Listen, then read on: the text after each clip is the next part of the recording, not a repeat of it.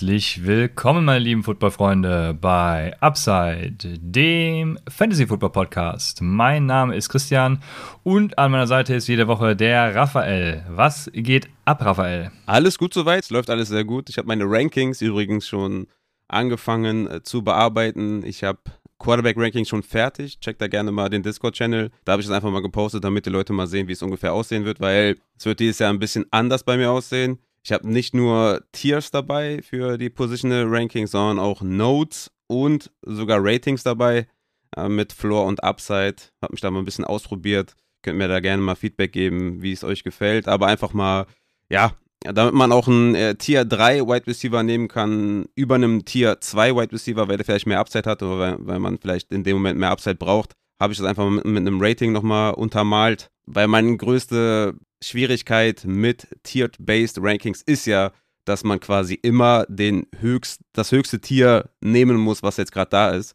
Und dadurch, dass man jetzt, oder dadurch, dass ich jetzt die Ratings dazu gemacht habe, muss man das nicht mehr tun. Und das finde ich eigentlich ganz geil. Und deswegen, ja, check das gerne ab. Und äh, vielleicht haben wir heute noch einen Special Guest am Start, weil meine Kleine, also das Baby, ist heute neben mir. Meine Frau konnte die Kleine nicht mitnehmen. Das heißt, äh, entweder powern wir hier durch oder wir haben gleich hier noch einen Special Guest, aber dann nehme ich dir einmal, einmal auf den Arm und dann äh, kann sein, dass hier und da vielleicht noch mal ein kleines Geräusch kommt. Aber ich hoffe, die, die Hörer äh, ver verzeihen es mir. Aber ja, mir geht's sonst gut. Ich bin, ich bin ready und ich habe Bock und wir haben, wir haben viel vor heute. So ist es. Wir werden heute ein bisschen über MyGuides sprechen und natürlich auch aus den Trainingcamps berichten. News haben wir dabei. Allen voran äh, muss ich natürlich noch was zum Upside Bowl sagen. Aber bevor ich das mache, möchte ich auch darauf hinweisen, dass der German Charity Bowl gestartet ist. Ähm, da könnt ihr auch gerne reingehen. Gegen Spende könnt ihr da mitspielen. Die, der Michael war ja da. Der hat ja alles erklärt. Ne? Es gibt dazu eine eigene Folge auch bei Upside äh, mit dir und dem Michael. Von daher da gerne auch nochmal reinhören. Der ist gestartet. Ich habe ja gehört, man kann oder man, oder oh, es ist, ist so fest verankert, wenn man bietet auf dem Wire ist direkt eine Spende, ne? Ich, ich weiß es tatsächlich ah, gar nicht. Okay. Ich, ähm, ich, ich will noch reingehen. Ich, äh, nur da das die ganze Ding schon online ist, müssen wir natürlich darauf hinweisen, reinzugehen. Absolut. Und ich werde auf jeden Fall auch reingehen aber ich habe mich noch nicht mit damit vertraut gemacht tatsächlich. Ich, hab, ich muss die Folge nochmal hören und dann muss ich auch nochmal alles lesen.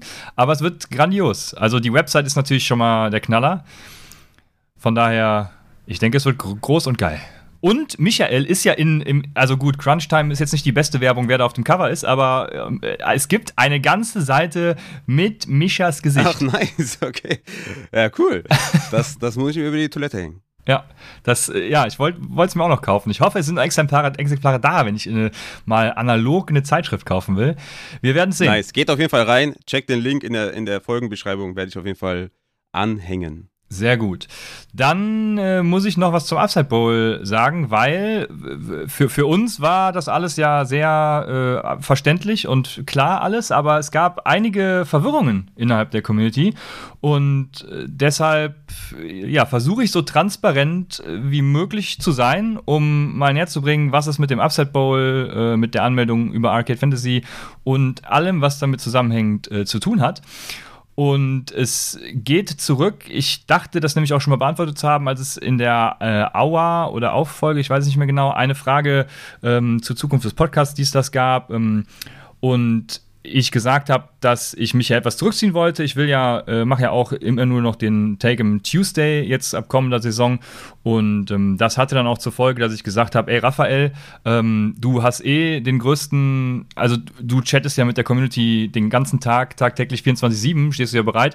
Ähm, nimm doch mal komplett das Business Upside an dich und ähm, so ist es dann auch gelaufen und deshalb gibt es eben auch Arcade, weil, ähm, also Arcade im Sinne von gibt es auf dem Papier, weil ich sozusagen rein rechtlich schon mal gar nicht mehr dazu in der Lage bin, auf die Upside-Patreons zuzugreifen. So, das ist der erste Punkt, der vielleicht vielen gar nicht klar ist. Man muss dazu sagen, es ändert sich an Upside halt einfach gar nichts, weil ich bin ja weiter dabei. Ne? Wir sind aber hier in Deutschland, da muss das auf dem Papier alles strikt geregelt sein. Aber es ändert sich ganz deutlich, es ändert sich nichts, außer dass ich am äh, Start Sit Saturday halt nicht mehr dabei bin. Sonst ändert sich nichts. Also, da ich rein rechtlich gar nicht mehr auf die Upside Patrons zugreifen kann, ne, muss die Anmeldung zum Upside Bowl eben dann über eine Alternativseite, also in meinem Fall über Arcade direkt laufen, weil ich da ja auch meinen ganzen Kladderadatsch mit Devi, äh, Formel 1 DFS und was noch alles dazu kommt, äh, auch ja Whopper, dies, das äh, mache.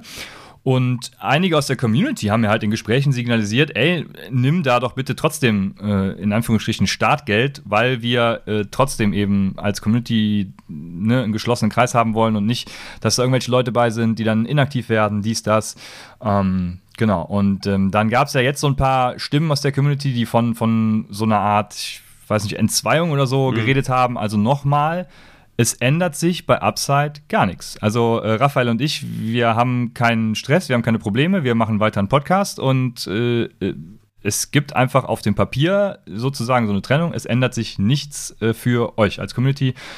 So, und ähm, deswegen ist er jetzt auch erstmal free for all, weil ich dann gesagt habe, ja, ähm, ich kann verstehen, dass Leute, die jetzt dann bei Upside dann in den Tiers sind, ne, nicht dann nochmal bei Arcade und so, habe ich es jetzt erstmal free for all gemacht. Also die Anmeldung ist jetzt erstmal frei für alle. Alle können sich über arcadefantasy.de slash Upside Bowl anmelden für den Upside Bowl und ich also seien wir mal ehrlich, ich denke, das wird auch nur die Upside Community tun.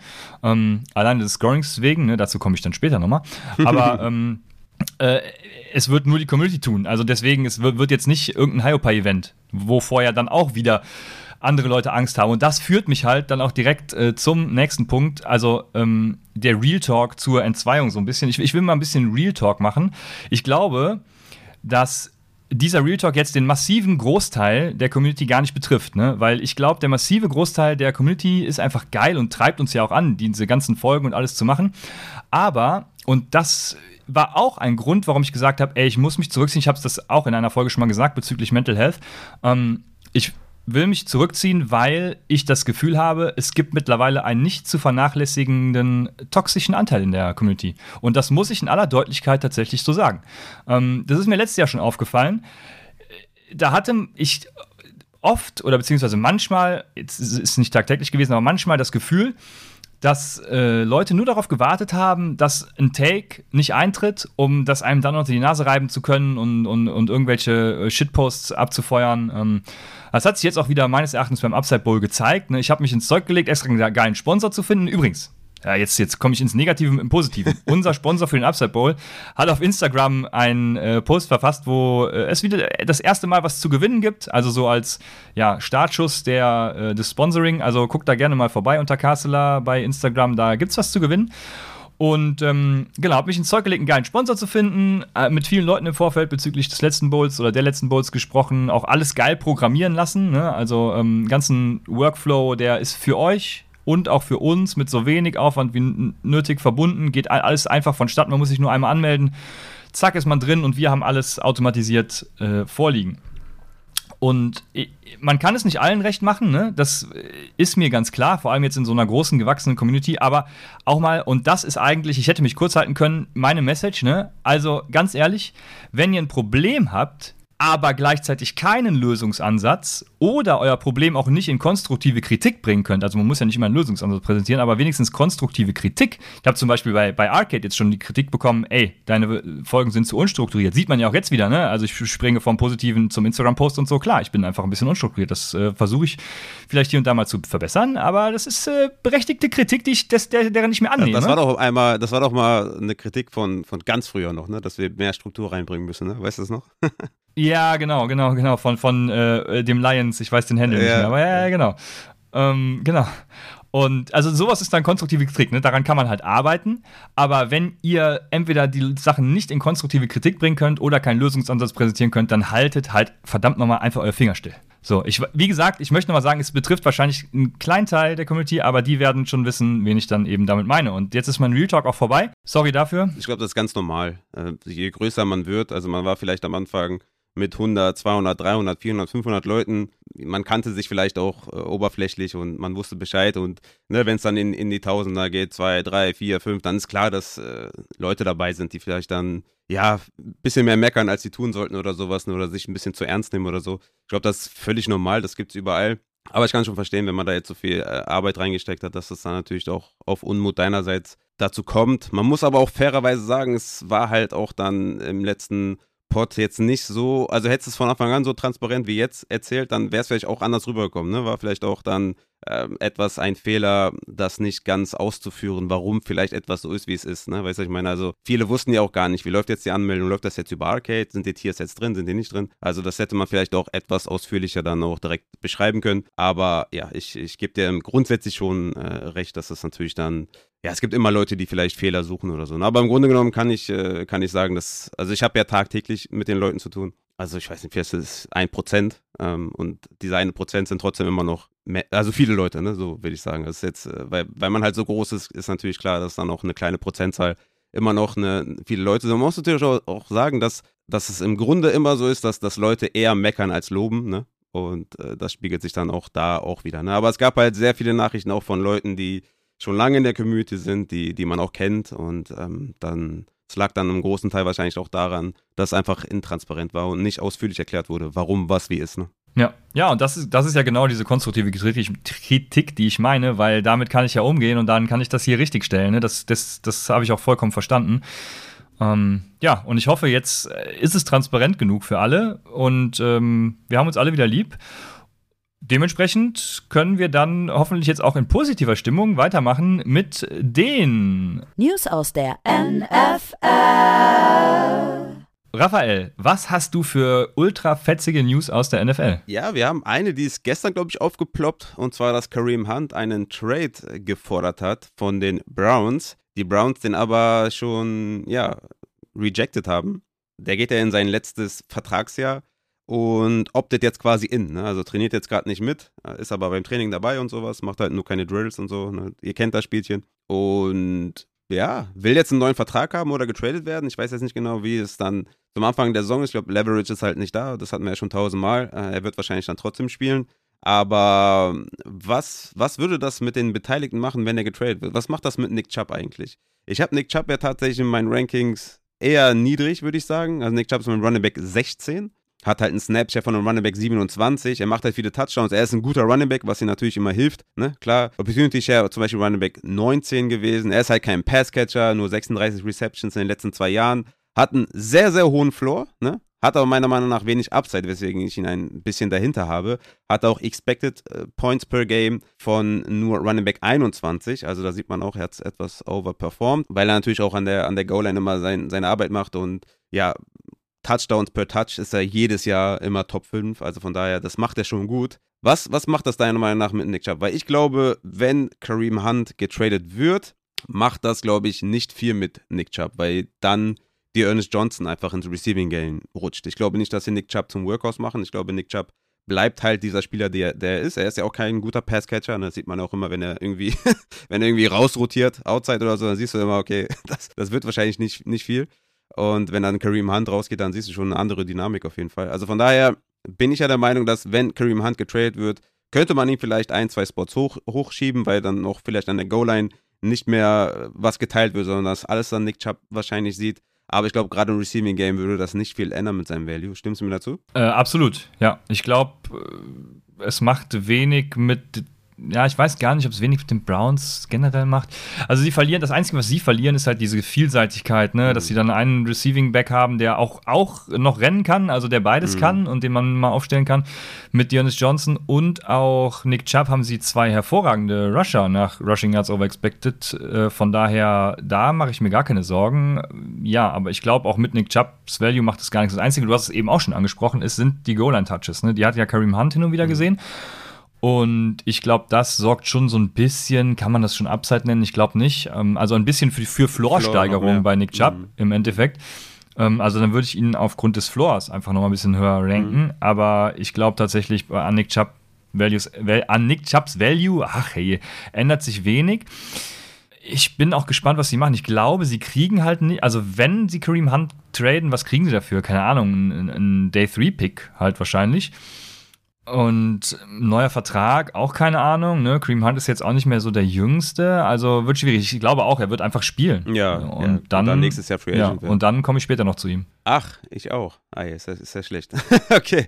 Äh, wir haben im Vor Vorfeld schon okay. ein paar Gemeinsamkeiten schon entfernt, aber den haben wir jetzt. noch. Oh, okay, gut. Äh, ja, ja, suche ich okay. mir spontan einen anderen vielleicht. Ich habe auch, noch, hab auch noch einen anderen. Das, das passt schon. Kareem Hunt ist halt, äh, glaube ich, bei, oder egal wo er landet, er wird immer sein Value haben, gerade auch im Receiving. Aber du hast ja schon gesagt, er ist auch ein hervorragender Rusher.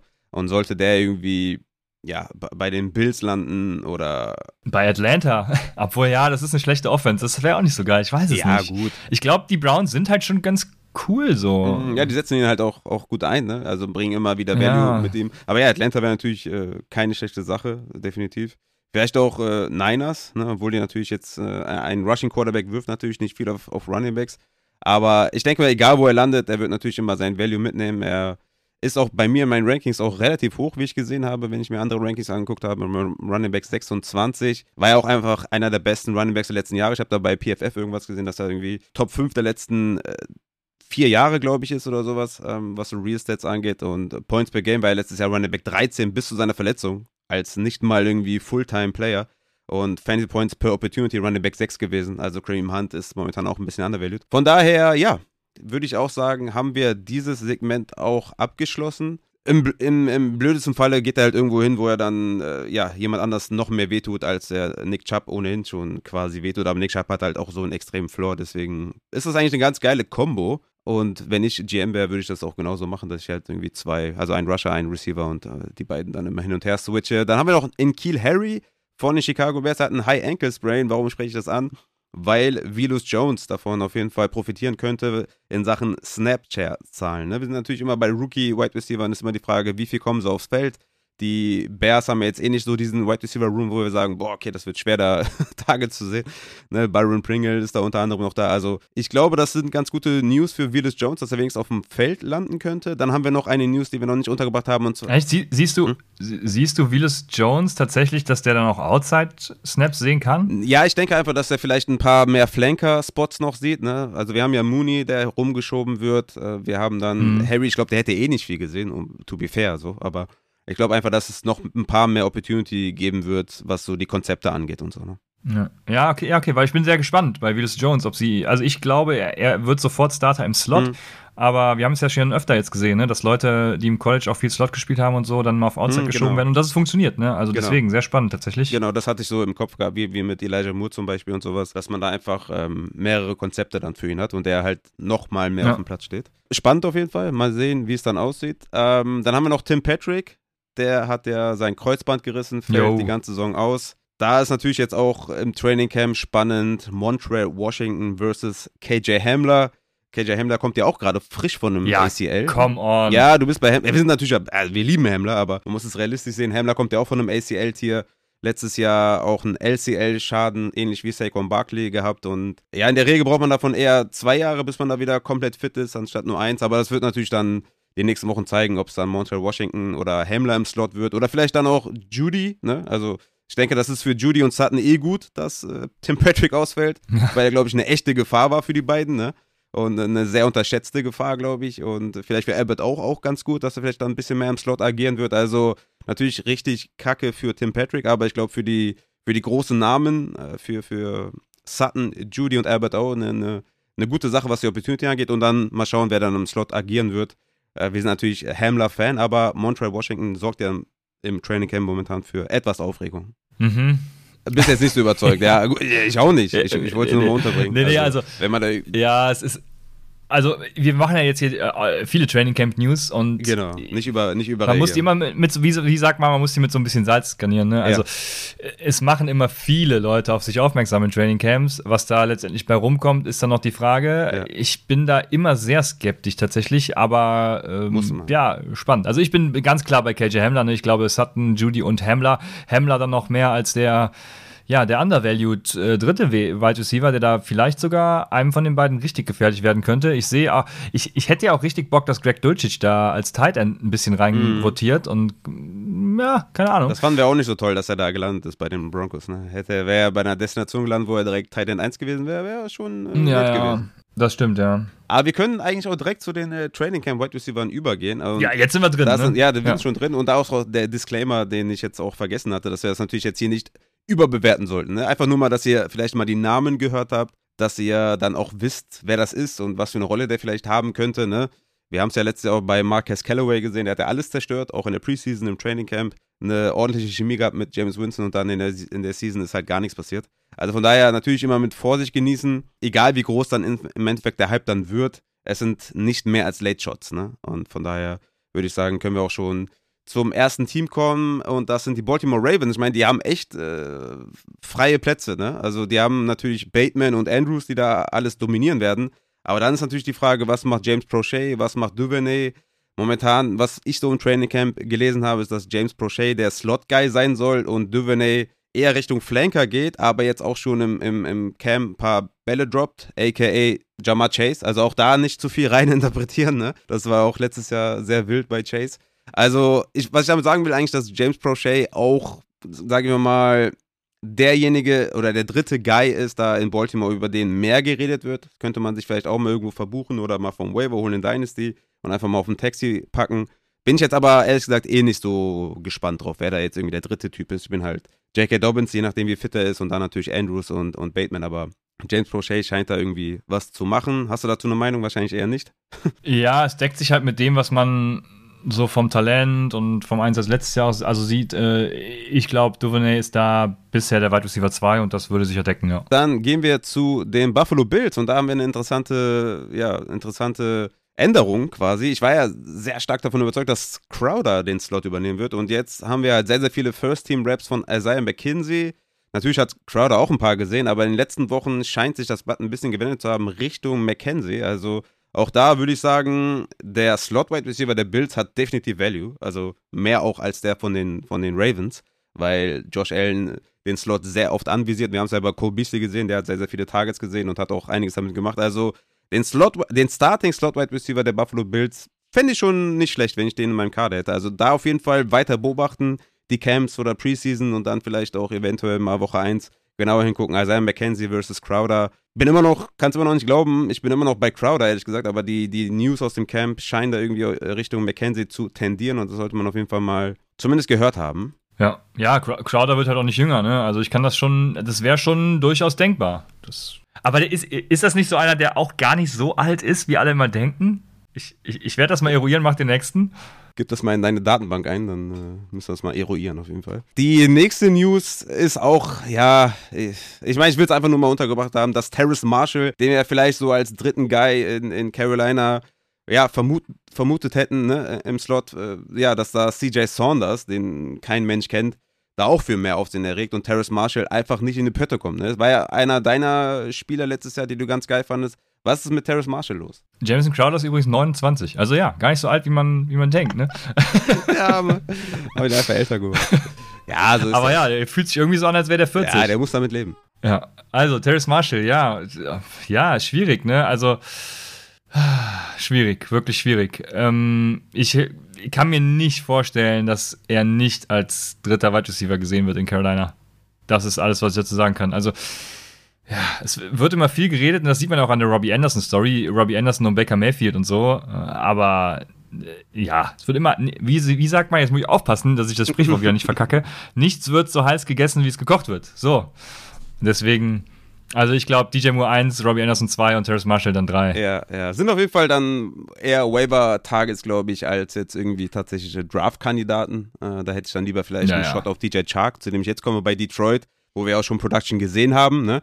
Und da ja auch tatsächlich mit Jameson Williams, der ja den Start der Saison verpassen soll, auch wirklich outside was frei ist. Und, und wenn DJ Chark, sagen wir mal, einen guten Catch hat, ist das auch etwas anders zu bewerten als irgendwie ein CJ Saunders oder so, weil du bei Chark schon ein bisschen äh, Vergangenheit siehst und, und Production gesehen hast. Also DJ Chark auf jeden Fall, ja, also ist sehr krass untergegangen, ne? weil vor einigen Jahren mal ein Dynasty Wide Receiver, der relativ hoch war, ähm, ist er dann irgendwie ein bisschen, äh, ja, natürlich auch wegen Verletzungen ein bisschen in der Versenkung verschwunden. Aber jetzt, in den ersten sechs Wochen oder ersten vier Wochen, wo vielleicht äh, Jameson nicht dabei ist, könnte der interessant sein. Ähnlich wie so Marvin Jones, den man gerne mal vergisst, ne? Könnte DJ Chark ruhig mal äh, vielleicht auf Upside auf der ersten Flex oder auf der zweiten Flex stattfinden. Ja, durchaus. Also Genau, so, äh, vor allem solange James Williams weg ist, du hast es gesagt, äh, deswegen, ich, ich, ich, ich glaube ja dieses Jahr auch wieder an Jared Goff, deshalb, ich, äh, ja, bin gespannt. Yes, kommen wir zum nächsten Team, was, ja, jetzt bin ich mal gespannt, was du sagst. Green Bay Packers, Romeo Daubs, was ist mit dem? Bist du all in oder sagst du, ja, okay, jetzt wird, wird wieder richtig übertrieben, Watson ist eher auf PUP, ist klar, dass irgendein White Receiver muss ja da scheinen und, und Sammy Watkins ist eh nur für Woche 1 da. Also was sagst du zu Romeo Daubs? Da wäre ich tatsächlich eher in. Weil Rogers noch nie über einen Rookie gut gesprochen hat, außer bei ihm, ja. Hat er über den gut gesprochen? Das, ja, ja. Das, das wäre auch interessant. Ja, ja, volle Kanne. Hat er, ja? ja? Der hat den total gelobt. Und das macht ah, okay. er normalerweise nicht. Ja, bei Lazar macht er das auch. Und einsetzen tut er ihn halt trotzdem nicht. So, also ja, nicht ist jetzt übertrieben, aber ihr wisst, glaube ich, was ich meine. Ähm, Nee, ganz einfach aus dem Grund, es gibt auf Twitter ja auch, äh, da gab es einen geilen Tweet, ich weiß leider nicht mehr von wem er war, der die letzten drei oder vier Jahre irgendwie die Training Camp Headlines mal äh, ja, dargestellt hat, wo es immer darum ging, welcher Wide Receiver gerade total das Camp zerreißt und das waren irgendwelche Namen, keine Ahnung, von denen weiß ich gar nicht, dass sie existierten, so nach dem Motto. Hätte ich gern gesehen. Äh, dieses, ja, die, dieses Jahr ist eben Romeo Daubs dabei. Äh, das, das, der Unterschied dieses Jahr ist in meinen Augen halt, dass Aaron Rodgers halt keinen wirklichen Wide Receiver 1 mhm. hat. Ne? Also das heißt, die Upside für was auch immer ist dann definitiv da. Und äh, ja, Romeo Daubs, ich bin jetzt gerade mal im, im, Rookie Guide und guck, mir, guck ihn mir mal an. Ich, okay, fand ihn tatsächlich gar nicht so geil.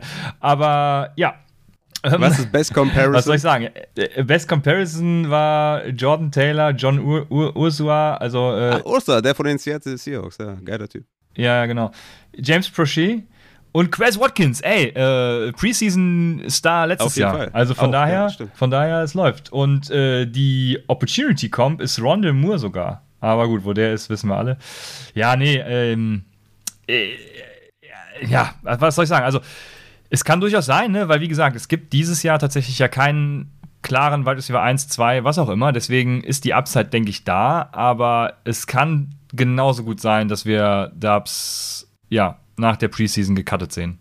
Ja, ja, ich gehe davon aus, dass eh die Mäuler da verschieden gestoppt werden und ich glaube, wir haben da keinen echten, keine echte Eins. Natürlich, Lazar wird viel auf dem Platz stehen, weil natürlich auch viel als Blocker eingesetzt wird als Big Slot wird er wahrscheinlich auch hm, schon auch ein paar Targets sehen und, und Value haben. Aber ich glaube, wir haben da keine richtige Eins, äh, wo wir sagen, das ist ein Every Week Starter. Äh, aber ja, äh, ich bin da im Grunde genommen eigentlich bei dir. Dann kommen wir mal zu Houston. Und da haben wir einen alten Bekannten. Wir wissen ja alle, Matchy ist leider out äh, mit seiner Krebsdiagnose. Und Nico Collins macht weiterhin Aufsehen. Nico Collins ist, glaube ich, jemand, wo ich dann schon eher willig bin, den zu draften. Gerne auch irgendwie vielleicht schon bisschen früher, ein bisschen reachen, vielleicht auch schon in der 11., 12. Runde, anstatt vielleicht in der letzten, weil der hat ja letztes Jahr auch schon sehr gut Separation kreiert, zum Beispiel mehr als ein Cortland Sutton, mehr als ein Chase Claypool oder mehr als ein Amari Cooper und jetzt mit Matchy out wird er definitiv Opportunity sehen und ich bin da sehr angetan, weil das ist ja dann schon wieder eine echte 2, ne, neben Cooks. Die haben ja auch, ne, klar, Brevin Jordan noch auf Tight End, aber der Nico Collins wenn man den jetzt vielleicht in Dynasty für einen Drittrunden-Pick bekommt, ne, was jetzt, ne, ihr werdet sehen, oder ihr habt es ja vielleicht dieses Jahr auch gesehen, Drittrunden-Pick in One QB ist nicht viel wert. Also da Nico Collins mal fragen, ob man den vielleicht günstig bekommen könnte, weil das ist eine echte Chance dieses Jahr für Nico Collins. Wir müssen es jetzt in aller Deutlichkeit sagen, Nico Collins, Best Shape of his Life, zuerst gehört bei Upside. Absolut. Es ist einfach so. Und ja, jetzt weiß ich nicht, was ich sagen wollte, verdammt. ja, also also Nico, Sammel dich. Ja, Nico Collins, äh, Wide Receiver 2 bei den Texans, why not, ne? Also hat ja letztes Jahr, ja, ich, ich habe jetzt keine Stats zu ihm gerade parat. Ich will nichts Falsches sagen, aber ich glaube mich zu erinnern, dass er mal ein, zwei Spiele hatte, wo er schon mal gezeigt hat, dass äh, ne, er durchaus das Zeug hat. Und jetzt im zweiten Jahr Davis Mills, ich glaube, warum nicht? Ne? Also, das ist auf jeden Fall einer, eine Training Camp News, an die ich auch dann auch glaube, weil er ist eben der Wide Receiver 2 momentan und äh, dementsprechend, äh, also leider, ne, John Matchy hat es angesprochen, also scheiße, aber ne, Nico Collins profitiert im Endeffekt davon und äh, ich glaube, ja, tut in späten Runden dann ganz gut. Also hätte ich lieber als äh, zum Beispiel ein Romeo Dubs. Mhm. Ja, hätte ich auch lieber und halte ich auch für reeller, dass da auf jeden Fall ein Hype entstehen kann. Dann die Colts Wissen wir alle, wer da gehypt wird. Es ist natürlich Paris Campbell. Wir lieben ihn alle, aber da sind die News auch wirklich, äh, ne, auch von, von echten Beatwriter natürlich. Ich rede hier nicht von irgendwelchen Twitter-Leuten, die zum Training äh, fahren und, und sagen, ja, der und der reist ab, sondern wirklich eine, ähm, auch wenn das nicht immer ein Qualitätszeichen ist, aber verifizierte Accounts, die halt für diese einzelnen Teams da sind und Paris Campbell, ja, äh, kreiert Se Separation, ist offen, fängt die Bälle, macht Touchdowns, ist am Start, ja es ist wieder Paris Campbell-Hype und ich bin sehr, sehr gewillt, den irgendwie mit dem letzten Pick zu nehmen. Und äh, ja, Alec Pierce scheint da jetzt noch nicht so die zwei zu sein, sondern eher Paris Campbell. Und ein Paris Campbell, den ich auch wirklich immer richtig geil fand, den hätte ich schon gerne tatsächlich in meinem, in meinem Team, wo ich dann natürlich am Ende auf Upside gehe. Was sagst du zu Paris Campbell? Du kannst ja nur sagen, let's go. Ja, ich hatte überlegt, ihn als MyGuy zu nehmen, aber dann dachte ich mir, ey, komm, das dritte Jahr in Folge und das dritte Jahr in Folge kackte dann wieder ab. Da dachte ich mir, da, da, da, verbrenn dich nicht, lass die Finger ja. davon. Aber ihr, ihr, also ihr, man, man, kennt ja unsere Meinung zu ja. Paris Campbell. Ne? Wir haben ihn ja jetzt zwei Jahre in Folge gehypt und man hat ja auch dann im ersten Spiel vor seiner Verletzung gesehen, dass er eben der Wide Receiver 2 ist und es hat sich ja nichts verändert im Endeffekt ja. bei den Colts, weil einfach Pittman in die Rolle von Hilton schlüpft äh, als Wide Receiver 1 und von daher ja, also die Opportunity ist bei ihm auf jeden Fall massiv und er, er ist komplett von der Bildfläche verschwunden, eben aufgrund seiner Verletzung. Mhm. Ja, also risky Pick, aber High Risk, High Reward halt. Mhm. Ne?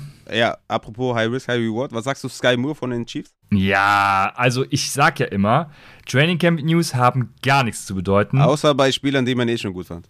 Genau, außer wenn sie deine Priors confirmen. also Sky Moore ist der beste Wide Receiver der Klasse.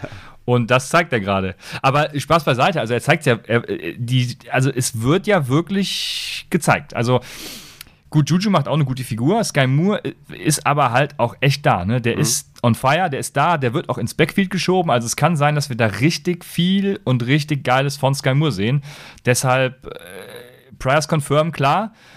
Deswegen ein bisschen vorsichtig, aber ich, da ist es eine Personalie, wo ich tatsächlich, ich bin ja immer gespannt, aber da bin ich sehr gespannt. Ach man, ich kann es auch nicht erwarten, bis die Saison anfängt. Richtig geil. Richtig spannende Spieler, richtig, äh, ja, geil auf jeden Fall. Ja, Sky Moore und Juju sind da momentan im Camp, die da sehr für Aufsehen äh, sorgen. MVS hat natürlich hier und da, wird er auch ein paar Boomspiele haben, aber ich glaube, Juju wird da eine safe Anspielstation sein und Sky Moore, wenn er rumgeschoben wird, kann es ja nur gut sein. Sehen wir ja bei Debo Samuel. Mal schauen. Ich weiß nicht, mhm. ich weiß nicht, ob wir es schon gesagt haben. Ne? Justin Ross fand ich ja zum Beispiel vorher ganz geil mit Upside. Der ist jetzt leider wieder verletzt. Ja, du kennst mich doch, Christian. Habe ich schon längst in meinen Folgen, die ich alleine gemacht habe, schon längst besprochen. Der ist ja auf Season Ending IR. Was hättest du lieber Sky Moore oder Josh Palmer von den Chargers. Josh Palmer, ähm, lieber Sky Moore natürlich. Also die Upside da ist ja, ist ja, ist ja mass massiv. Ja. Also da nehme ich lieber die Upside von Sky Moore, der ja auch noch Floor mitbringt, muss man sagen, als Josh Palmer, wo man auch, es wird zwar, es geht ganz viel in die Richtung, dass er der Wide Receiver 3 wird, aber man weiß ja auch nicht, ob das tatsächlich der Fall ist, ob Jalen Guyton nicht da noch eine Rolle spielt. Also Sky Moore auf jeden Fall. Ja, und wenn, dann brauchen wir halt so eine 3 wie Van Jefferson, der wirklich eine richtige 3 ist und auf dem Platz steht und Target sieht. Ja, ja. Und nicht so eine 3-4-Kombo, dass dann der, der Wide Receiver 4 noch reingemixt wird. Also, ja, ich bin auch äh, noch etwas, ja, skeptischer äh, bei Parma. Ich finde es natürlich auch geil, wenn er die absolute 3 wird, aber Geiten hat ja auch schon einige Bälle gefangen und ähm, die haben sich auch schon abgewechselt. Also von daher, Mal schauen. Ich wäre auch bei Sky Moore. Ich glaube, sein Upside, sein Upside ist einfach viel, viel oder massiv höher einfach als bei Palmer. Dann haben wir, ja, New England, glaube ich, können wir vernachlässigen. Parker und Bourne machen da Welle, aber ich glaube, bei New England haben wir noch Jacoby Myers. Ja, sollen wir auf den Quarterback eingehen? Oh, gerne. Twitter, Geil, Twitter, ne? Twitter, hat gebrannt auf jeden Fall. Ich, äh, ich, ich, darf ich mich selber zitieren? Do it. Bei meinen äh, Notes zu Bailey, wie wird der eigentlich ausgesprochen? Seppi, Seppi glaube ich, ne? Seppi. Ich habe geschrieben, ich sag's wie es ist. Seppi weist bessere Stats vor als Jones zu Beginn seiner NFL-Karriere. Zudem hat Jones in der letzten Saisonhälfte nichts gezeigt, was ihm eine Jobgarantie geben sollte. Gut, dann habe ich geschrieben, dass es Blödsinn ist, ihn als Quarterback 1 äh, bei den Patriots zu sehen, aber das vernachlässigen wir jetzt. Wir äh, nehmen das, was da steht und sagen, let's fucking go. Bailey Seppi Time. Wenn der Woche 1 startet, dann. Uh, ja, er wurde ja quasi, oder Mac Jones wurde ja quasi gebencht im, im Camp. Ne? Also der hat so schlecht gespielt, dass, dass Seppi da die First-Team-Raps bekommen hat und, und Mac Jones hat dann nur die, die Second gesehen. Also ja, interessant auf jeden Fall. Ich denke, das ist halt eine, eine kleine Ohrfeige, ne? Äh, hör mal raff dich. Sonst, äh, ich habe auch kein ja, Problem damit, genau. Seppi aufzustellen. Eine Respektschelle. Eine Respe Mit der Rückhand aber, ne? Ja. okay. Ja, gehen wir zum nächsten Team. Das sind meine New York Giants. Und da musst du sagen, dass Wanda Robinson, von dem ich gar nicht überzeugt war, von dem ich nicht viel gehalten habe, außer vielleicht Gadget-Spieler, das war so mein Upside für ihn. Er macht Welle. Er ist richtig am Start. Er ist, wird, ist, auch jemand, der rumgeschoben wird und das ist ja vielleicht so eine New Wave, die wir gerade sehen. Ne? Hier Sky Moore, Wanda Robinson, Debo Samuel und äh, ja, okay, ist, ist, gut. Papa muss kurz reden, ja? Dankeschön. Und er hat auf jeden Fall einen Spot im Slot. So scheint es sicher. Tony of Z, Wanda Robinson im Slot, solange Shepard out ist. Also, es könnte wirklich Value haben. Ich weiß, wir sind alle skeptisch, was die Offense angeht, beziehungsweise habe ich ja Daniel Jones als mein Sleeper und im Ranking relativ hoch. Aber ja, ich denke, man könnte da bei, bei Tony und Wanda Robinson könnte man einen kleinen Hype verspüren. Ist das bei Nicht-Giants-Fans auch so? Ähm, vor allem bei, komischerweise nehme ich den vor allem bei Tony wahr, ne? Mhm. der ja eigentlich schon abgeschrieben war und alle meinten, der wird entweder getradet oder reißt gar nichts mehr. Und jetzt kommt mehr und mehr immer diese, dieser, dieser, dieser Tony, Kadarius Tony Sleeper-Gedanke auf. Äh, zu Wanda Robinson nehme ich weniger wahr, aber ich glaube, die Upside ist bei beiden da und gleich da. Also ich kann, da bist du der Experte für die Giants, ne? Ich kann nicht sagen, wer wie viel dann spielt, aber ich glaube, so ein Wendell Robinson aus dem Slot raus kann auch schon echt äh, für Welle sorgen. Ne? Deswegen spannend und ähm, ich glaube tatsächlich aber, also da hätte ich lieber Nico Collins vor, lieber ähm, sowieso mal Sky Moore davor und äh, also einige davor. Vor Robinson, aber nicht vor Tony, oder? Äh, ist die Frage, ne? Da, da tue ich mich halt echt schwer damit, was passiert mit ihm, weil äh, vor dem Draft oder, oder auch beim Draft, ne, als, als dann Robinson gepickt wurde, hieß es, äh, Tony spielt keine Rolle mehr. Und jetzt auf einmal hat sich alles gelegt und gut, ich sag ja, hab ja gesagt, nichts wird so heiß gegessen wie gekocht. Deswegen keine Ahnung, was da Phase ist, aber ja, ich tue mich schwer. Also, Upside da, Floor eher nicht. Hm, ja, gut, aber wir sind ja natürlich da in den späten Runden, wo Floor eh uninteressant ist. Aber ja, ja, ja. man muss auch sagen, dass, dass Shepard halt die ersten, ersten paar Spiele verpassen wird. Wahrscheinlich, und ich habe mich eh gefragt, warum den nicht einfach cutten. Ist natürlich auch ein, äh, ja, so ein Führungsspieler, ne? Ähm, auch mit, äh, ja, ja. mit Standing und so, aber da hätte man auch Geld sparen können. Und die Giants sind jetzt nicht ja, gerade Winner, äh, ne? so, so ehrlich muss man sein an der Stelle. Ey, damit kenne ich mich aus. Die Cardinals haben drei Jahre in Folge 11 Millionen für den äh, Locker Room Fitzgerald bezahlt. Also. Stimmt.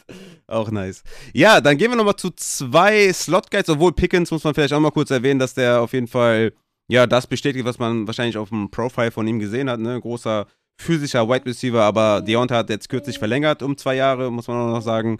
Ähm, muss man gucken, ob der überhaupt Spielzeit bekommt da tatsächlich. Ähm, aber, oder wieder die Verteilung auch, ne, von X, Y, Z ist, tatsächlich auch mit Pickens, wo der dann aufgestellt wird. Aber Pickens in Dynasty natürlich immer anders zu betrachten als jetzt in Redraft. In Dynasty sollte man sich den auf jeden Fall geholt haben. Aber ja, Kyle Phillips von Tennessee und Jahan Dodson von den Commanders sind auch zwei Slot-Wide Receiver, die für Aufsehen erregen und wo ja auch Platz ist. Also Curtis Samuel macht so gut wie nichts. Also Jahan Dodson scheint da die zwei zu sein. Und Kyle Phillips scheint da in die Slotrolle zu, zu schlüpfen bei den Titans. Ich weiß jetzt nicht genau, wie viel Value der wirklich hat mit Austin Hooper, Woods, der fit ist und, und Burks, der ja wieder fit ist. Weiß ich nicht, aber einfach mal für euch, dass ihr den, die Namen mal gehört habt. Die könnten vielleicht Kind of Value besitzen, aber wie gesagt, alles äh, mit, mit wie, wie sagt man, so einer Portion Geduld und einer Portion Übersicht das Ganze mal aufnehmen.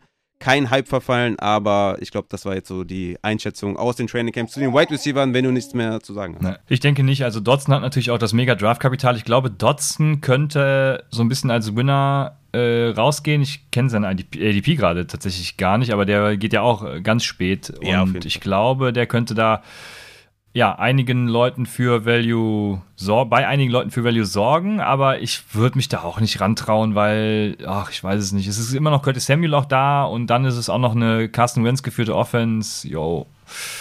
Schwierig. Schwierig. Aber ja, also Dotson auf jeden Fall sollte auch Floor besitzen, weil wenn er schnell in die Wide Receiver 2 Rolle rückt, dann hat er auf jeden Fall Flex Appeal. Mhm. Jo, aber dann sind wir damit durch und können zu unseren My Guys kommen. Jo, äh, wir starten natürlich, also wir machen es wie immer, positionsgetreu und starten natürlich mit den Quarterbacks. Und jetzt ist die Frage, willst du, soll ich? Do it. Ja, okay, ich, ich, ich tue es. Und ich habe, also ich habe mal, wie definieren wir überhaupt My Guys? Ne? Ich habe es für mich so definiert, dass ich sage, was sind so Spieler, mit denen ich aus äh, den letzten Mock- und Bestball Landau macht ja immer seine Late-Night-Bestball-Draft. Also aus den Bestball und auch aus den Mock-Drafts, die ich mache, mit, mit den Spielern gehe ich sehr oft tatsächlich raus. Und die habe ich höher als der ADP, äh, weshalb ich wahrscheinlich auch öfters mit ihnen rausgehe. Äh, ich glaube, das korreliert ganz stark. Aber äh, genau, das sind so die Spieler für mich, mit die ich halt oft im Team habe. Und bei dem jetzt genannten ist es halt so, dass ich den schon öfter genannt habe. Deswegen versuche ich es, ja, ich werde trotzdem was sagen. Aber Jalen Hurts ADP Quarterback 7, mein Ranking Quarterback 5. Ich glaube, ich habe auch ja auch Floor und Ceiling gemacht. Ich habe seinen Floor so mit 5 beziffert, weil, keine Ahnung, Philadelphia Eagles gibt mir irgendwie gar nichts, aber sein Ceiling ist halt einfach eine 10. Ne, der äh, ultimativ, ähm, also mega krass und äh, Ich glaube, das äh, kann ordentlich einschlagen. Er kann Top 5 Quarterback in auch in. Ah, ne? Ich muss mich wieder sortieren. Feedback habe ich bekommen. Christian, strukturiert. So. Er war, Jalen Hurts war Quarterback 6 nach Expected Points im PPR-Format äh, per Game und auch im neuen Upside Bowl-Format.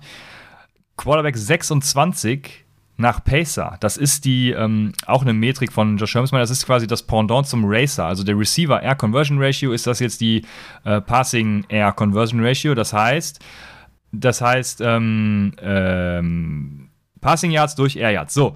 Und das zeigt eben, wie viele von den geworfenen Air Yards wurden dann tatsächlich in richtige Yards umgemünzt. Und da ist er eben Quarterback 26, das heißt sehr schlecht, weil er auch einfach ein Deep Target fehlte. Ne? Ich glaube, Jalen Rager kann man nicht als NFL Target nennen. Oh, ich erinnere mich da immer an dieses, dann dieses eine Target in der Endzone, wo er einfach nur den Ball fangen muss und ihn einfach komplett droppt. Also das, ja, kann man nicht Wide Receiver nennen. Ne? So, jetzt hat er AJ Brown und Devonta Smith, ja auch einen meiner My Guys, den ich ja schon, auch schon öfters genannt habe. Ähm, daneben noch Goddard und Gainwell im, pa im Passing. Äh, also das Passing-Game sollte laufen und ich denke, er kann durchaus auch in beiden Scorings, also im neuen Upside Board Scoring und im ganz normalen PPA oder Half PPA, in den Top 5 finishen und deswegen gehe ich in jedem Draft mit ihm raus und habe ihn ja die letzten Wochen auch schon so hochgelobt. Ja, deswegen ist auch bei mir, bei meinem Floor-Rating hatte die maximale Punktzahl, weil ich das Floor-Rating quasi als Top 5 bei den Quarterbacks so eingerechnet habe und ich sehe da keine Chance, dass er nicht Top 5 finishen kann. Ich habe da die, die maximale Punktzahl ihm gegeben. Und beim Upside auch die maximale Punktzahl. Und da ist mein Quarterback 3 in meinem Ranking. Ja, ich glaube, darüber haben wir auch schon viel gesagt. Und äh, ja, man sieht ja auch, wie ne, bei Burrow, ne, ohne Chase wäre er viel, viel schlechter. Und was so ein guter Spieler da macht. Und AJ Brown, äh, Goddard und Devonta Smith sind einfach, ja, richtig, richtig gute Leute. Und Fantasy Points per Dropback war er Quarterback 1. Er war Points per Game letztes Jahr schon Quarterback 6 und jetzt kommt AJ Brown dazu. Also da muss man, glaube ich, nicht mehr viel zu sagen, dass Jalen Hurts einfach ein geiler Typ ist. Wo, welche Runde würdest du ihn denn draften? Wo kriegst du ihn? Ich habe jetzt gerade nicht alles verstanden, weil meine Kleine hier meine Kopfhörer auseinander nimmt. Ja. Aber was hast, hast du irgendwas dazu gesagt? Ähm, nee, habe ich nicht. Ich habe es auch nicht auf dem Schirm, weil es tatsächlich immer variiert. Ähm, mhm. Manchmal habe ich dann tatsächlich gereached, wenn ich auch AJ Brown so einen Mox hatte. Ähm, dann war es tatsächlich schon, äh, ich überlege gerade, ob es auch schon mal Ende Runde 4 war, aber egal. Meistens war es tatsächlich irgendwann in Runde 5. Mhm, mh. Ja.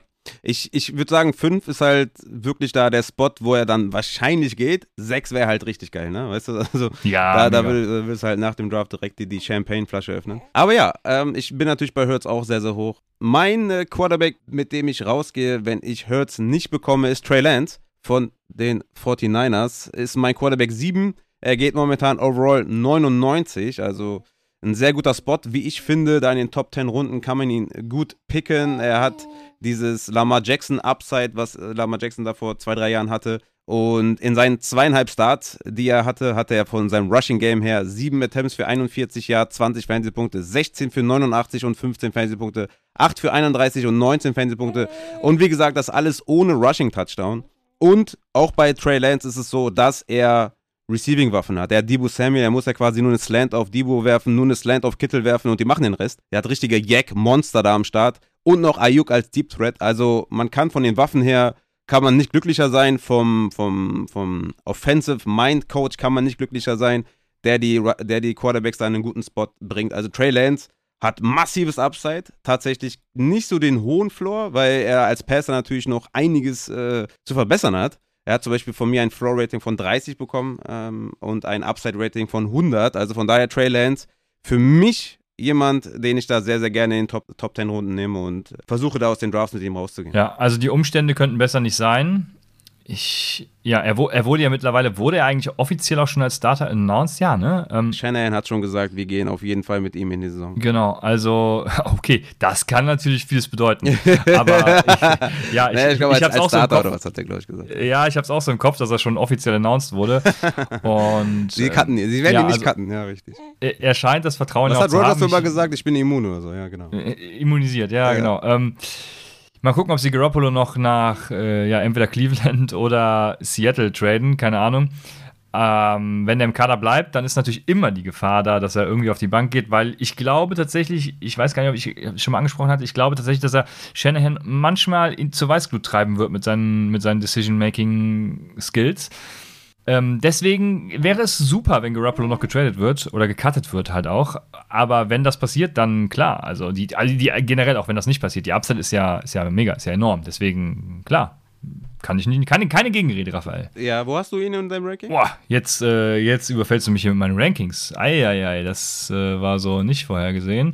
Ja, ich habe ihn an äh, 12 tatsächlich. Ähm, werde ihn wahrscheinlich auf mache ich jetzt direkt auf 11 äh, hochbumpen, weil da ist einer, den ich äh, ein bisschen äh, tiefer sehen muss. Deswegen habe ich ihn auf 11, ja. Okay, alles klar. Wenn, wenn wir dann äh, noch weiter in die Saison gehen, hast du ihn vielleicht irgendwann auf 8 und dann, dann sind wir fein. Ja, sehen wir mal. Ja, ich habe im Moment noch Joe Burrow vor ihm. Das ist auch schon mal nur so eine Personalie, wo man sich Ich mit hab- Trost im normalen Scoring drüber streiten könnte. Ich habe Burrow dahinter, ja, ist richtig. ja, ja, genau. Oder selbst ein Dak Prescott, ne? Also, habe ich auch dahinter. Absolut richtig. Könnte, genau. Gut, ja, ja, Christian, also das pull sind den Trigger, mach es. Ja, wir, wir gucken mal. Ja, ja, wir gucken mal. Okay, ähm, ich habe sonst keinen Quarterback mehr und komme dann zu den Running Backs, wenn du nicht intervenierst. Ja, sonst habe ich natürlich noch James Winston, äh, den man natürlich in der letzten Runde bekommt. Ja, da habe ich auch schon alles genau. zu gesagt, ne? Ja, ja. Was er schon mit schlechten Leuten gemacht hat, also mit Troutman, Callaway oder Traquan Smith. Und jetzt hat er halt Michael Thomas, Chris Olavi und Landry. Also das, das steht auf jeden Fall für Boom. Ist mein Quarterback 13, aber ja, ich glaube, äh, das sind so die Quarterbacks, mit denen ich sehr gerne rausgehe. Daniel Jones hat sich auch schon als Sleeper genannt. Und ja, werdet ihr auch alle Notes in den Rankings sehen, warum ich die wo habe und auch noch zu den Notes. Ihr könnt auch gerne anpassen, ne? wenn ihr sagt, ey, das, was da steht, heißt ja eigentlich, dass er ein bisschen weiter runter muss, ein bisschen höher muss. Der andere, der vor ihm muss, ja, da bin ich ein bisschen skeptischer oder was. Ne? Also da könnt ihr gerne auch justieren. Sind eh die besten Rankings, wenn ihr daraus eure eigenen macht. Aber mit den Notes habt ihr vielleicht auch eine kleine Hilfestellung. Sehr gut. Ja, James Winston natürlich ganz vergessen. Also der ist schon so obvious, äh, dass ich den gar nicht mehr in meinem Kopf habe. Aber ja, ist natürlich auch die Gefahr des Bastens ist natürlich immer da, aber ich bin Fan. Wie ihr alle wisst, dann die Running Backs. Jetzt stelle ich mir die Frage, wie viele hast du? Hast du neben Hand noch einen? Boah, es ist, es ist so schwer, heute auf. Ich, ich, Weil das, das, Geile, auf, das ich- Geile ist, ich habe alle Spielzeuge hier zur Hand, die, die, die meine Kleine so hat und kennt und liebt. Aber was, was, was nimmt sie? Das Mic und mein Kopfhörer. Okay. Ja, wenn es nicht mehr geht, dann sag Bescheid. Naja, dann, alles gut, kein pausieren Thema. Wir. Läuft. Ja, okay. Okay. Ich habe drei, Ähm, drei Running Backs habe ich. Drei, ja, dann kann ich ja easy Hand nehmen. Ich habe nämlich zwei, dann habe ich Hand als ersten. Der geht gerade ADP Running Back 33. Ich habe ihn auf 27. Bei dir habe ich eben vernommen Running Back 26. Yeah. Also sind wir da, sind wir da auch höher. Ähm, Kareem Hunt war bis zu seiner Verletzung letztes Jahr Running Back 15 nach Expected Points im PPR-Format, Running Back 13 nach Expected Points im neuen Upside Bowl-Format.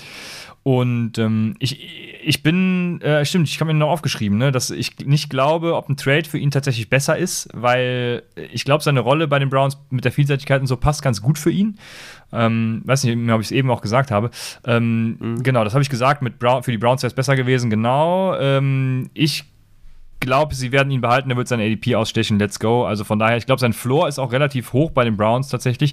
Sein Ceiling dafür halt kleiner, das wäre woanders viel, viel größer, aber ähm, vor der Verletzung, ich sag's nochmal, Running Back 15 und 13 und er geht als ADP 33, also was, warum? Ja, ich bin da auch auf jeden Fall höher und, und ja, ich bin da ganz deiner Meinung. Ich habe einen Running Back, mit dem ich auch gerne rausgehe, Backend Runde 1. Oh, Und das ist Joe Mixon. Der wird ja auch äh, von dir auch ein bisschen, glaube ich, undervalued. Ich weiß nicht genau, wo er im Endeffekt ist bei dir gelandet. Das ist mein Running Back 6. Er war letztes Jahr schon Points per Game, Running Back 5. Expected Fantasy Points äh, per Game war er Running Back 2 tatsächlich. Und hat auch eine sehr stark verbesserte O-Line jetzt. Ne? Also die O-Line war vorher, glaube ich, irgendwie Bottom, ja, also Back, so unteres Drittel, sagen wir mal. Ich weiß nicht genau, wo die jetzt genau waren. Aber unteres Drittel und jetzt ist halt Top 8. Also die haben ja echt einiges getan. Das, wo die Leute immer sagen bei Joe Mixon, ist immer Receiving, ne? Ist immer so ein kleines Fragezeichen. Da hatte er letztes Jahr auch nur 48, also drei pro Spiel, war damit äh, Running Back 28. Und trotzdem äh, ist er halt so gut, hat er so gut abgeschlossen per Game, 5, expected 2. Und ich sehe nicht, dass er schlechter wird, sondern eher besser. Und äh, Joe Mixon ist für mich auch einer der besseren Running Backs in der NFL. Und ich glaube, dass der einfach so einen brutalen Floor hat. Und wenn da noch ein bisschen Receiving noch dazukommt, dann ist der Sky the Limit. Also von daher ist das jemand, den ich da Backend Runde 1 als meinen ersten Running Back mit einem extrem hohen Floor gerne in meinem Team habe. Ja, ja, aber nee, Backend Runde 1 habe ich ihn auch. Ich habe ihn äh, als Running Back in meinem Tier 2, 5 oder 6, ähm, je nachdem. Äh, Camara, Eckler, Mixon, irgendwie so. Jo, deswegen bin ich da auch ganz bei dir. Ich denke, das ist nicht undervalued, aber ja, in der, also er, er wird generell Falsch- immer, falsch im immer schlechter gesehen als, ja, ja genau, ich, ich weiß wieder, was du meinst. Ich habe gesagt, mit ihm hat man irgendwie immer so ein bisschen, weiß ich nicht, so ein bisschen Bauchschmerzen hat man bei ihm trotzdem, weil äh, man immer denkt, jetzt ist schon wieder Joe Mixon Time und dann ist doch nicht mehr Joe Mixon Time und man hat es irgendwie immer nass im Kopf mit ihm. Ja. Aber Außer letztes Jahr halt, ne? Ja, genau, genau. Letztes Jahr war er ja schon, letztes Jahr war er ja schon gut, deswegen, äh, ja, das läuft. Ich habe halt eher so die Running Backs übrigens auch nochmal genommen, deswegen auch Kareem Hunt eben, wenn man, vor allem wenn man so ein Zero, also nicht Zero, aber vielleicht ein Hero Running Back äh, ja, Strategie verfolgt und eben so ein bisschen spätere genommen. Deswegen habe ich noch einen späteren, mit dem ich, wenn ich mal so Hero oder Zero Running Back Drafts oder Bestball Drafts mache, äh, mit denen gehe ich dann auch gerne raus und das ist Kenneth Gainwell. Der hat eine ADP von 44. Bei mir ist er gar nicht mal so viel höher auf 38. Ich, deswegen glaube ich, Wow. ist schon okay. Ähm, ich ich glaube einfach, dass bei Miles Sanders, jetzt fange ich mit Miles Sanders an, obwohl ich eigentlich äh, Gainwell hochloben will, aber Miles Sanders Touchdown-Upside Eine gibt mit dem anderen. ja, ja, ja, genau, ja, ja. Deswegen, ich glaube, Miles Sanders Touchdown-Upside ist halt so ein bisschen capped, ne? Haben wir letztes Jahr Hat gesehen. der überhaupt einen gemacht? Gainwell, Ich glaube, der hat null Touchdowns, Sanders. ui, äh, äh, kann sein. Gainwell äh, war auf jeden Fall in der Red Zone mit genauso vielen Touchda ähm, Touchdowns, mit genauso vielen Touches. Miles Sanders hatte null, null Touchdowns. Ja. Ja, ja, okay, sehr gut. Genau, dann, dann war er mit genauso vielen Touches in der Red Zone wie Miles Sanders, hat aber definitiv viel mehr Output generiert. Was vor allem interessant ist, er hat ähm, von allen Eagles auf Third Down die meisten Touches gesehen. Und, und er, man muss dazu sagen, Kenneth Gabriel hatte eine sehr geringe Anzahl an Snaps, also einen sehr geringen Snap-Share. Und das heißt dann schon was. ne? Er stand quasi, er ist quasi der JD McKissick der Eagles. Wie viele das dann äh, jetzt, ich glaube, jetzt haben wir viele im Bild. Deswegen, also ähm, Kenneth Gainwell hatte 13 von 20 Touches auf Third Down, dann in einen First Down gewandelt. Ich glaube, auch das, auch das ist eine gute Quote und auch gut für die Scorings, die mit First Down spielen übrigens. Sein Floor ist halt dieses Receiving und Red Zone Goal Line Ding, ne? Und ich glaube, wenn er wirklich dann noch was von Miles Sanders abknapsen kann, First und Second Down Work, maybe, dann let's fucking go. Ich glaube, sein Ceiling ist enorm und sein Floor durch diese äh, Receiving und Goal Line Work eben auch. Ja, das Ding ist, er ist einfach ein guter Running Back, ne? Also es ist ja auch immer sowas, wo ich dann immer gerne sage, vielleicht die Opportunity nicht irgendwie Running Back 1, 2 mäßig, aber einmal kurz nochmal ruhig. Aber er ist halt ein sehr guter Running Back, ne? Yards per Route Run er Running Back 6, Fantasy Points per Opportunity, Running Back 7, also der, der macht was, ne? Der kann was und ja, von daher ist das auf jeden Fall ein Upside-Pick. Ich habe ja Miles Sanders auf Running Back 28 und Gainwell auf 42, weil ich immer noch glaube, dass einfach Sanders, ja, immer noch da eher die Eins ist. Aber es könnte auch sein, dass man vielleicht mit fortschreitender Saison Gainwell dann, dann sieht. Ähm, ist auf jeden Fall ein geiler Upside-Pick und ich habe im Grunde genommen nichts gegen Gainwell und hoffe, dass er einfach mehr Opportunity sieht. Und dann ist, könnte der auf jeden Fall rasieren. Also das ist schon, schon nice. Ich habe jetzt nochmal. Ich wollte nur sagen, ich habe San- Sanders halt auch noch viel höher als Running Back 2 irgendwo da in der Region, also Borderline Running Back 2, 3. Ähm, ja, aber, aber deswegen ist es auch so wichtig, Mhm. glaube ich, die Upside mitzugeben, also Upside und Floor, weil die Upside bei Miles Sanders ist eben Überhaupt nicht meh und die bei Gainwell, uh. Ja, ja, also Sanders hat eigentlich gar keinen Upside. Das, das ist. Einer, der auf jeden Fall Upside hat, ist jetzt mein nächster äh, Spieler und ich war ja die ganze Offseason skeptisch und hab immer, war immer ja sehr pessimistisch, äh, was ihn angeht. Ähm, ja, aber jetzt bin ich natürlich wieder, ein, ist wieder ein Homer-Pick, aber es ist Saquon Barkley. Er ist mein Running Back 13 overall, geht der 22 und ich finde Backend Runde 2 ist halt genau der Value, der geil für ihn ist. Also da nehme ich ihn sehr, sehr gerne mit, weil er einfach dieses Upside hat zum Top 5 Running Back, das wissen wir alle. Er hat einen äh, Career Points per Game, wenn er gesund war, von 18,2. Also da sind die Spiele rausgerechnet, die er dann verle- verletzt, äh, ja, wo er dann mitten im Spiel rausgegangen ist zum Beispiel. Er hat mit Daniel Jones 5,7 Targets pro Spiel, was wirklich auch sehr, sehr gut ist. Und war bisher in seiner Karriere jedes Mal on, äh, on pace für mindestens 50 Receptions. Und das sind so Stats, wo ich sage, ey, ganz ehrlich, selbst wenn er jetzt irgendwie zweimal am gleichen Knöchel verletzt war, ACL-Tier, LCL hatte und hin und her und, und dies und das, das sind das ist einfach, die, die, die Kostenrechnung geht da einfach völlig auf. Ne? Die, die Kosten-Upside-Rechnung ist da völlig, völlig gut. Äh, Die, die ACL ist jetzt auch schon zwei Jahre her und ich, ich denke, die O-Line ist einfach auch viel, viel besser. Man kann skeptisch sein mit der Offense, aber Saquon Barkley, wenn er annähernd so fit ist wie in seinem Rookie-Jahr oder wie vor, vor zwei Jahren, dann, dann würde ich sagen, hat er auf jeden Fall die Chance und deswegen versuche ich in jedem Draft mit Saquon Barkley rauszugehen, wenn er da in die letzte oder in die letzte Hälfte der zweiten Runde fällt. Ja, es ist super Value auf jeden Fall. Also, ja, ich glaube, My Guy ist er jetzt nicht, ne? Also bei mir, also bei mir nicht. Aber, aber äh, die Upside ist mega und deshalb kann ich das durchaus vertreten. Ja, ich habe keine Running Backs mehr. Das heißt, wir wären schon bei den Wide Receivern. Ich habe da ja auch in den letzten Folgen schon einige genannt. Ich habe mir Devonta Smith zum Beispiel heute mal geschenkt, weil den habe ich in den letzten Folgen schon sehr oft genannt. Äh, Wide Receiver 19 nach Whopper und mega krass auch aus dem Slot raus und dies und das, wenn sie ihn gar geil rumschieben. Also ich habe schon einiges für ihn genannt. Allen Robinson, genau, da habe ich ja sogar den Case gemacht, dass er ähm, weiß gar nicht mehr, welcher Case es war, aber auf jeden Fall, äh, dass er, er kann vor Cooper Cup landen, sage ich euch. Deswegen habe ich mir mal andere Namen rausgesucht. Äh, ihr wisst auch bei dem ersten, dass ich Fan bin, aber das wissen vor allem die Leute, die bei Twitter unterwegs sind. Ich weiß gar nicht, ob ich ihn im Podcast schon genannt habe. Und das ist der erste Wide Receiver Elijah Moore, bei dem ich tatsächlich viel höher bin als. Also, das ist meine größte Abweichung tatsächlich auch. Deswegen gehe ich wahrscheinlich auch mit ihm in, aus vielen Drafts raus. ADP Wide Receiver 28 und mein Ranking sieht ihn auf Wide Receiver 10. Ich bin da tatsächlich sehr hoch, das weiß ich aber ich sehe es einfach. Und Elijah Moore hatte die ersten zwei, drei Wochen als Rookie auch schon richtig starken Whopper. Ne? Äh, da kann ich auch nur mal die Arcade Fantasy Whopper-Folge empfehlen, weil da habe ich ihn als Beispiel genannt. Keinen krassen Fantasy-Output allerdings und dann war er ja verletzt. Ne? Dann, dann, dann, kam er in Woche 7 bis 13 nach der Bye-Week nochmal krass mit der ersten Production zurück. Da war er dann Wide Receiver 10 nach neuem Upside-Board-Scoring äh, mit 17,7 Expected Points per Game. Wide Receiver 24 nach nach, äh, ähm, PPR-Scoring mit 14 Expected Fantasy Points. Wide Receiver 21 nach Whopper äh, mit 0,57. Also schon so die Wide Receiver 2 Region äh, mit Upside für mehr. Seine äh, Fantasy Outputs waren allerdings noch besser als die Expected Fantasy Points aufgrund seiner vielen Touchdowns. Da gibt es natürlich dann, denke ich, eine Regression. Deshalb habe ich extra die Expected Fantasy Points genommen.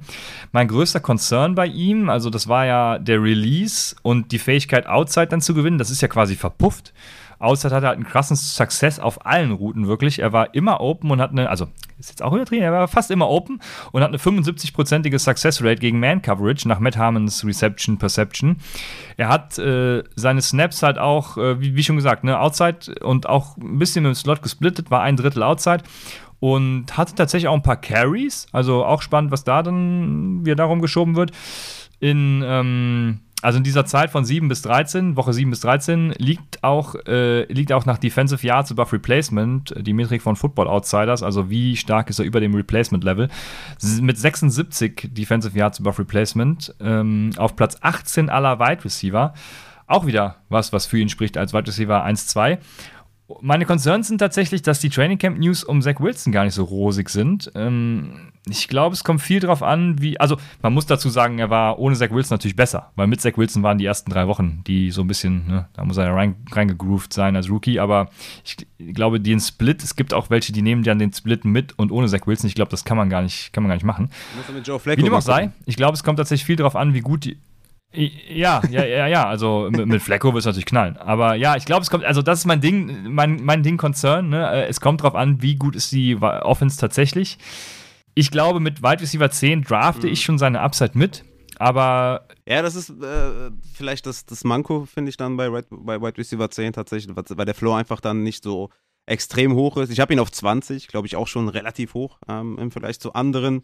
Du hast schon alles angesprochen, glaube ich. Ähm, nur noch den Faktor Gary Wilson muss man, glaube ich, noch mit einberechnen. Wie gut funktioniert der direkt? Ne? Also, wenn der genauso gut funktioniert wie Elijah Moore direkt, dann haben wir halt zwei, ähm, die sehr gut sind. Ne? Also, das war ja letztes Jahr dann mit Corey Davis, der ziemlich abgebaut hat und dann auch noch verletzt war und sowas. Also von daher war Elijah Moore ja fast schon die einzige Anspielstation. Also ich glaube, mit Gary Wilson hat er dann nicht mehr dieses extreme Upside von White Receiver 10, weil man auch einfach gucken muss, wie gut ist der Offense und wie gut ist Zach Wilson, hast du ja auch schon gesagt. Deswegen würde ich da, wäre ich da ein bisschen konservativer, aber er gibt sehr, sehr viel Raum für Euphorie und ja, White Receiver 10 ist dann die, das absolute Upside äh, von ihm, wo du, also wo du ihn dann draftest. Aber klar, wenn man das, wenn das ein Maiger ist, dann äh, muss man natürlich da auch äh, komplett ausflippen. Also von daher alles gut.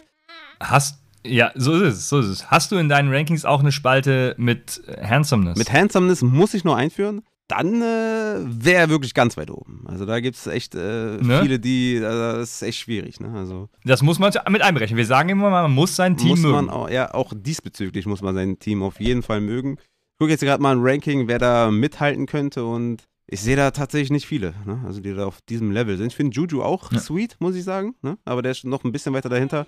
Aber ja, das müsste man mal einführen auf jeden Fall. Ähm, dazu kommen wir dann vielleicht irgendwann, wenn wir die Taxi-Stories in ein Patreon-Tier packen, packen wir auch Handsomeness-Rankings in ein Patreon-Tier. James wäre ein Kandidat dafür. Der, der würde das sofort ja, machen. Auf jeden Fall. 100 Wide Receiver nach Handsomeness-Ranking. Handsomeness und Trikotnummer. Genau, genau. Geil. Ich bin dabei.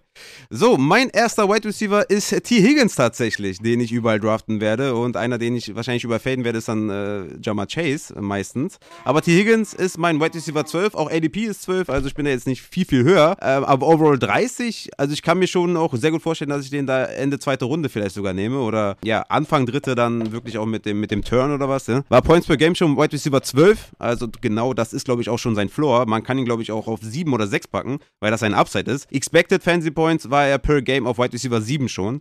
Und ich habe es ja schon öfter mal angesprochen, er war Targets per Game, Targets per Route Run, Red Zone Targets per Game besser als Jamar Chase. Jamar Chase hat halt diese, diese Big Plays gehabt und die Touchdowns. Aber Higgins hat Upside und ihr solltet dann nicht überlegen, den nicht zu draften. Ich bin all in.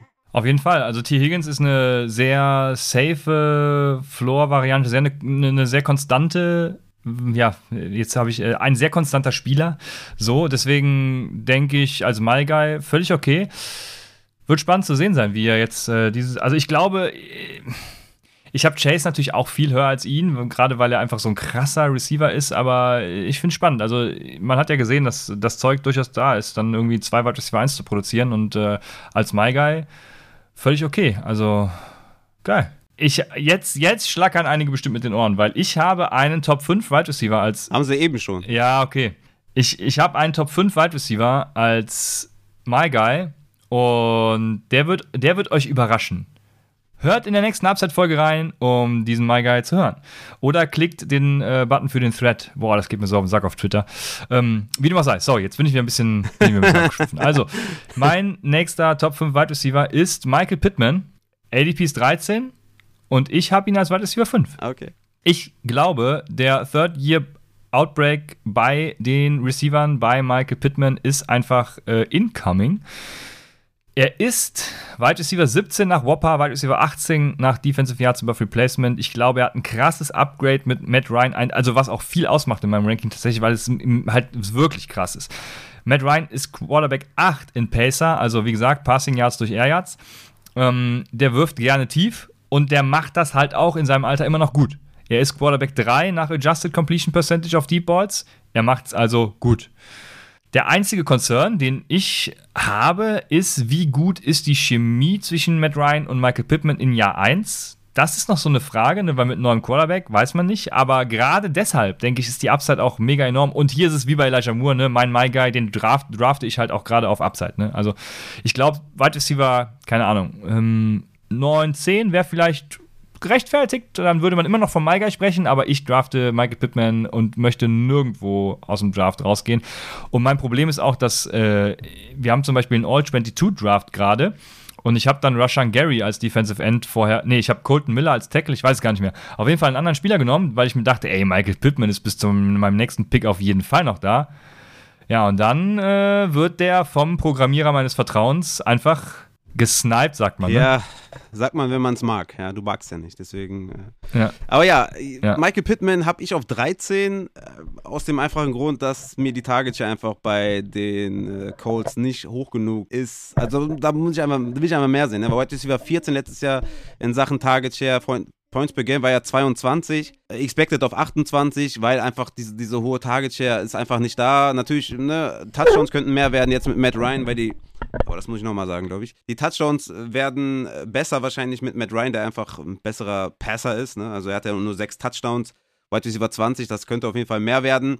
Aber ich finde es einfach dann too rich auf 5. Also es ist mir zu hoch, weil das natürlich schon eine Run-First-Offense ist. Ich glaube nicht, dass es ungefähr sich so krass ändern wird. Natürlich schon ein bisschen mit Matt Ryan, aber das ist mir dann zu hoch. Ich glaube, der ist ein guter, so Wide Receiver 9, 10. Die Area gefällt mir, glaube ich, besser als ne, ein Devonta Adams, wo wir schon wissen, was der kann. Oder ein Debo Samuel, der einfach auch Wide Receiver 1 Potenzial hat. Aber ja, Michael Pittman ist auch einer meiner Megas, aber ich habe ihn etwas äh, tiefer tatsächlich als äh, du. Dann mache ich meinen nächsten und äh, du nimmst ja gleich noch DJ Moore, den habe ich eigentlich auch, aber den, den überlasse ich dir. Ich nehme äh, Kadarius Tony, weil ich den ja auch gerade äh, genannt hatte. Der hat es ja schon mal in der Sleeper-Folge, aber mir ist dann auch aufgefallen, dass ich den in den äh, Mock-Drafts auf jeden Fall auch viel, viel früher nehme. Hat overall 119 momentan die ADP. Ich nehme den gerne auch mal in der achten Runde, weil ich dann die Spieler gegenüberstelle, ne, Tyler Boyd oder was gegen Tony. Und dann sage ich einfach, Tony hat einfach viel, viel mehr Upside. Points per Game ohne Shepard war ja schon. Einen Moment bitte, ruhig sein, ganz kurz. Okay, warte, ich gebe dir was. Hier, spiel, spiel damit, das ist auch gut. Also, Points per Game ohne Shepard war er Wide Receiver 8 und Shepard soll die ersten Wochen ausfallen. Tony soll auf Z starten. Er war Wide Receiver 13 in Yards per Route Run gegen Man. Er war Wide Receiver 5 in Targets per Snap. Er war Wide Receiver 6 in Targets per Route Run. Und ich denke einfach, dass die gesamte Snapshare, Target Share, Opportunity insgesamt steigen wird und er wird einfach diese ADP ausstechen und hat ganz, ganz viel Upside. Deswegen Tony draft ich überall. Ja, ich hatte es ja eben schon gesagt, ne, es ist mir sehr risky tatsächlich. Wenn er in genau derselben Rolle eingesetzt wird wie letztes Jahr, dann bin ich völlig bei dir. Dann ist er natürlich äh, vor allem an seiner ADP halt ein Megastil. Ich sehe halt das Risiko, aber wie schon gesagt, ne, High Risk, High Reward und wenn es dann My Guy ist, dann do it. Äh, habe ich kein Problem mit, Raphael. Nice.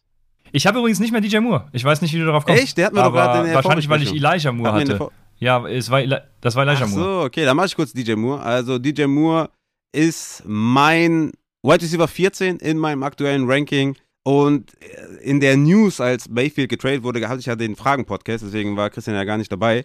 Aber da habt ihr es ja auch schon gehört. Ne? Er war Top 5 in Opportunity, er war Top 5 in Target und Air Yard Share, er war Top 6 in Routes Run unter allen Wide Receivers, hatte Expected Points per Game, äh, war er Wide Receiver 13, äh, glaube ich im Endeffekt war irgendwas mit äh, Wide Receiver 26, glaube ich, in Points per Game. Und ich glaube einfach, dass Mayfield so viel besser als Darnold ist, dass er diese Opportunity auch jetzt endlich in Production ummünzen kann. Und du kriegst den halt momentan zu so einem geilen Preis, den ich jetzt nicht aufgerufen habe, weil ich dachte, dass der Christian das macht. Aber ich guck mal kurz. Er hat eine momentane ADP von, ne, overall 48. Also da seht ihr schon, äh, dritte Runde würde ich da easy den Puller triggern für DJ Moore und so, ihr solltet den alle picken.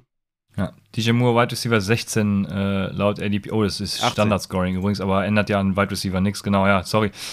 Ähm, genau, 18. Ja, äh, klar, also DJ Moore, ich mag ja auch Baker Mayfield, ne? deswegen, ich, ich wünsche ihm ja wirklich alles Gute. Deshalb auch da wieder, äh, bei My Guys kann man ja eh nicht gegenreden. Ne? My Guys sind ja die, da kann man ja nichts gegen sagen, weil es sind ja My Guys und da hat jeder Bock drauf.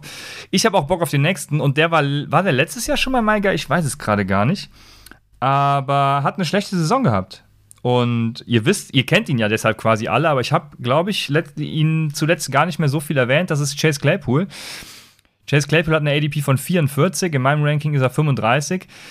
Und vor allem aufgrund von George, Pi ich verwechsel George Pickens und den der, ne, Traylon Burks, so, das ist George Pickens, ist der richtige.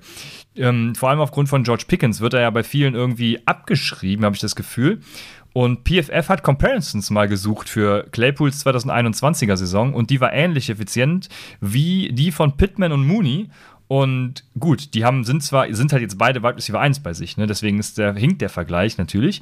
Aber wenn Mooney jetzt mit Matt Ryan auf Quarterback wäre, dann, äh, nicht mit Matt Ryan, ähm, das war jetzt ein, den Vergleich äh, habe ich in meinem Kopf ganz schlecht angestellt, weil Chase Claypool hat genauso einen schlechten Quarterback. Da muss ich jetzt noch dran arbeiten. Aber ja, Mooney ist auf jeden Fall höher als Claypool, weil er der Wide Receiver 1 ist natürlich. Aber kommen wir zum den Expected Points im Upside Bowl Format und auch im PPR Format. Upside Bowl Wide Receiver 30, PPR Wide Receiver 27 in seiner schlechten Saison. Ne? Also selbst mit dieser vermeintlich schlechten Saison nach der mindestens mal Touchdown Regression zu erwarten ist. Also nach Saison 1 war Touchdown Regression nach unten zu erwarten, ne, weil da hat er super viele gehabt. Diesmal ist Touchdown Regression eben äh, nach oben, also zum Mittel, wie es immer ist, zu erwarten. Und ich glaube, er hat äh, mit dieser schlechten Saison letztes Jahr, also weit über 30 und 27, seine schlechte ADP von 44 mal deutlich ausgestochen. Und er erhält, was einige, ich glaube, das. Ich glaube nicht, dass man das anders sehen kann. Er erhält ein Quarterback-Upgrade. Also gut, Steelers-Fans werden das vielleicht anders sehen aus ne, Folklore und so. Aber alles ist ein Upgrade zu ähm, äh, Ben Roethlisberger. Alles. Und deshalb ist selbst ein Mitch Trubisky ein Upgrade zu Ben Roethlisberger. Mein Concern ist, er ist jetzt wieder verletzt. Und das ist nicht zu geringer Concern tatsächlich. Das, äh, das kam jetzt natürlich in den Trainingcamps erst. Deswegen schlecht, großer Concern. Ja, Hemi ist äh, immer schlecht, ne, wissen wir alle, wozu, in was das dann endet. Aber wir haben natürlich noch viel Zeit bis, bis zum Start der Saison, deswegen droppt ja auch so viel Pickens auf, weil ne, Claypool auch gar nicht dabei ist. Und Deontay glaube ich, erst seit der Vertragsverlängerung so richtig trainiert. Davor hat er eigentlich gar nicht trainiert. Obwohl da auch ganz komische Meldungen kamen zu ähm, Dionte und zur Aufstellung. Ich weiß halt nicht, äh, ne, wer spielt Slot, wer spielt Flanker, wird Chase irgendwie ein, ein Big Slot-Guy dann sein oder ich, ich weiß ja noch nicht genau, wie die Offense aussieht. Ich weiß nur, dass, dass Deontay auf Eck spielt, aber den Rest weiß ich nicht. Aber ich denke, dass Snapchat und Opportunity sollten hoch genug sein, dass sein Flexer mit Upside ist. Und er ist mein Wide Receiver 38 und auch einer, den ich ja gerne, dra gerne drafte da in der Range. Also ich, ich finde auch, dass der viel Upside mitbringt und wird momentan ein bisschen klein geredet. Ähm, ich denke auch, dass das Upgrade ist, also Trubisky ist ein Upgrade gegenüber Big Ben. Das sage ich auch bei Deontay. A-Rob war ja mit, mit Trubisky Wide Receiver 9 und Wide Receiver 7. Also von daher, der kann schon Wide Receiver produzieren. So ist es. Dann sind wir durch mit den Wide Receiver, wenn ich das richtig äh, sehe und in Erinnerung habe. Und wir können zu den Titans kommen. Und da haben wir beide natürlich auch wieder einen, einen gleichen festgestellt. Und es gibt auch einfach. Also ich habe lange gesucht, ob ich einen anderen My Guy nehmen kann. Spät vielleicht noch, aber gut, was bringt dir spät, der Tight End? Ne? Also du brauchst ja schon einen wirklichen Top-Tight End, äh, um irgendwie da mal ein Advantage zu haben. Sonst sind sie halt replaceable und du kannst die streamen. Deswegen, mein My Guy und auch, wie ich weiß, Raphaels My Guy ist an ADP 9. Ich habe ihn auf Tight End 4. Ähm, gut, in einem Tier mit auch noch ein paar anderen, aber Titan 4 sagen wir einfach mal. Er war auch Titan 4 nach, ach so, sorry, es ist übrigens Zach Ertz. Er war Titan 4 nach, Struktur, Christian, Struktur. Er war, Zach Ertz war Titan 4 nach Whopper, seitdem er in Arizona ist. Er war Titan 4 nach Expected Points per Game im PPR sowie auch im Upside Bowl Format. Die ersten Wochen steht die Offense ohne die Hop da, ihr wisst es alle. Gro also ich werde den Konzern gleich wieder ausräumen, aber ein großer Konzern ist erstmal, dass McBride ihn ein bisschen so pushen könnte wie Dallas Goddard, ne? Und dann frage ich, war das wirklich ein Konzern? Oder ist das wirklich ein Konzern? Weil 2019 war Zach Ertz letzte fitte Saison, bevor er eben letztes Jahr getradet wurde, mit Goddard und da war er Overall Titan 2. Deswegen weiß ich nicht, ob das ein Riesenkonzern ist. Und ich habe auch nicht das Gefühl, dass er abgebaut hat. Ne? Wenn jetzt jemand sagt, 2019, der ist ja schon auch schon wieder 40 Jahre alt. Ich habe nicht das Gefühl, dass er abgebaut hat. Und ich glaube, es ist durchaus auch ein Finish über 4 drin. Aber ich glaube, Titan 4 ist schon My wert. Deshalb, ja. Ja. Ja, ich habe ihn auf 6, ähm, hinter, hinter Kelsey, Andrews, Waller, Pitts und Kittel. Aber ja. Ja, Waller Kittel habe ich, hab ich in einem Tier mit ihm, deswegen ist okay, das. Okay, okay, okay, okay. Ja, ich habe ja auch schon viel zu Zach Ertz gesagt, wird auch dann in meinen Notes, warum ich ihn da sehe, absolut richtig. Ich glaube, das habe ich auch schon alles mal gesagt. Dann habe ich mir ja, weil du Ertz hast, habe ich mir Gördert rausgesucht. Mein Titan 7 tatsächlich, direkt äh, hinter Ertz. Geht overall 77 und ich bin ja eigentlich nicht so der Fan von diesem Mid-Tier- Tight Ends, die in den mittleren Runden gehen, aber Gördert könnte da den, den Shot auf jeden Fall wert sein. Ne? Targets per Game hatte er 5,1 und ohne Ertz 5,9. Ne? Also ist jetzt nicht irgendwie äh, so in die Höhe gestiegen, weil er eh schon quasi Ertz da den Rang, Rang abgelaufen hat und Ertz ja auch viel mit, mit, Verletzungen zu tun hatte, auch Anfang der Saison schon. Ne? Deswegen muss man das auch ein bisschen in, in, im Kontext sehen. Aber Points per Game war er Tight End 5 ohne Ertz. Und Yards per Route Run war er Platz 1 ohne Ertz. Und ja, ich denke mal, das sind zwei Stats, wo man dann drauf bauen kann dass er zumindest mal das Upside zu einem Top 3, Top 4 Tight End hat. Und das braucht man ja quasi, wenn man den da Mid-Round nimmt. Und ich denke, bei Göttert ist das auf jeden Fall gegeben. Ich habe noch einen Late-Round äh, Tight End mit Dawson Knox. Der geht overall 92. Hatte halt die meisten Targets inside 10 per Game unter allen Tight Ends und war Routes Run per Game auf Tight End 5 letztes Jahr, Dawson Knox. Und ne, wir wissen ja, Sanders ist weg, Beastie ist weg. Wie stark werden die ersetzt durch äh, Gabriel Davis oder McKenzie? Denke, die Offense wird etwas anders aussehen, aber Knox ist halt ein guter Late-Round-Tight äh, End weiterhin. Ja, ja, bei Göllert habe ich ja schon so ganz leichte Concerns letztes Mal gesagt, warum man ihn eventuell ein bisschen niedriger sehen kann, aber ich sehe da auch äh, die Upside, die ja mega da ist. Ich habe es ja auch eben schon bei meinem Jalen Hurts Take gesagt, also die Offense ist halt, ist halt geil und ich glaube, das, das Und man knallt. muss auch sagen, dass so ein Ertz und ein Göllert sind halt auch bessere Tight Ends als ein Dalton Schulz, der vielleicht insgesamt mehr Opportunities, ja, ja, ja. aber Dalton Schulz wird halt nur davon leben. Und mal sehen, wie die ganze Offense in Dallas überhaupt aufgestellt sein wird. Ne? Bin ich auch sehr gespannt. Ich bin ja bei Dak relativ niedrig. Ähm, die haben momentan keinen richtigen zweiten Wide Receiver. Das könnte dann Schulz sein, der davon auf jeden Fall profitiert. Aber vielleicht geht auch sehr viel auf Pollard, sehr viel auf Sieg. Also da muss man mal abwarten, wie die ganze Offense aufgestellt ist. Aber Dalton Schulz kommt direkt hinter Ertz und gehört in meinem Ranking. Ja. Ja, das passiert halt, wenn man einen Sieg bezahlt. Da muss man Cooper wegtraden und naja, wie dem auch sei. Äh, Dawson Knox ist, ja, ich habe Dawson Knox auch in zwei Ligen, in Dynasty-Ligen und ich habe da so ein bisschen Sorge wegen Touchdown-Regression und so. Ne? Also Aber ja, äh, klar, die, die Upside ist auch da wieder da. Also ich verstehe den Punkt. Ähm, dementsprechend hoffe ich natürlich, dass du recht hast, weil dann knallt er bei mir. Es kann natürlich auch sein, ne, dass diese Targets in Tight 10, wo er da die meisten gesehen hat unter allen Tight Ends, halt jetzt auch mehr zu Gabriel Davis rüberwandern oder noch ein bisschen mehr, obwohl Dix hatte ja schon die meisten Endzone-Tages unter allen Wide Receivers. Deswegen glaube ich einfach, dass das Knox da schon eine hohe Baseline einfach hat. Ja, ich will es hoffen. Also äh, wäre schön. Ich würde mich freuen. Jo, und das waren unsere MyGuys. Ich denke, das waren sogar recht viele. Also äh, bin erstaunt, wie viele MyGuys wir haben. Davon müssen äh, alle knallen. Werden sie natürlich auch. Ja, und dann sind wir durch. Yes. Würde ich sagen, oder? Ja, genau. Ich, ich, wir warten immer noch auf die, auf die Coaching-Changes-Folge, aber ich habe da jetzt vom, vom guten Adrian noch nichts gehört. Vielleicht ist er ja nächste Woche am Start, äh, wenn er ein bisschen auskurierter ist. Aber stay tuned auf jeden Fall. Wir haben noch einige geile Folgen für euch vorbereitet und die Rankings, die ich ja schon auf Quarterback gefinisht habe, ja, die werden in den nächsten Tagen dann kommen, ne? Auf Running Back, Wide Receiver, Superflex, Receiver Flex, was ich weiterhin natürlich äh, priorisiere. Ich bin, auch wenn das jetzt im neuen Upside Bowl mit festem Tight Spot ist. Warum eigentlich? Also, das muss man auch mal kurz erklären gleich. Aber ich bin immer noch Receiver Flex Fan. Da werden Receiver Flex Rankings natürlich auch kommen.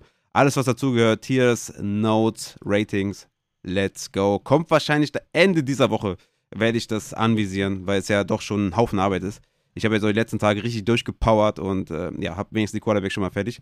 Und auch heute natürlich der Hinweis, falls ihr uns unterstützen möchtet, geht gerne auf patreon.com slash upsidefantasy.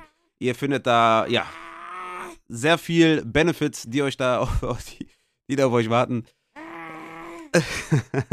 Absolut richtig, guter, guter Einwand dass ihr natürlich euren Patreon-Account mit Discord verknüpfen müsst, damit ihr die Benefits auch genießen könnt. Genießen könnt.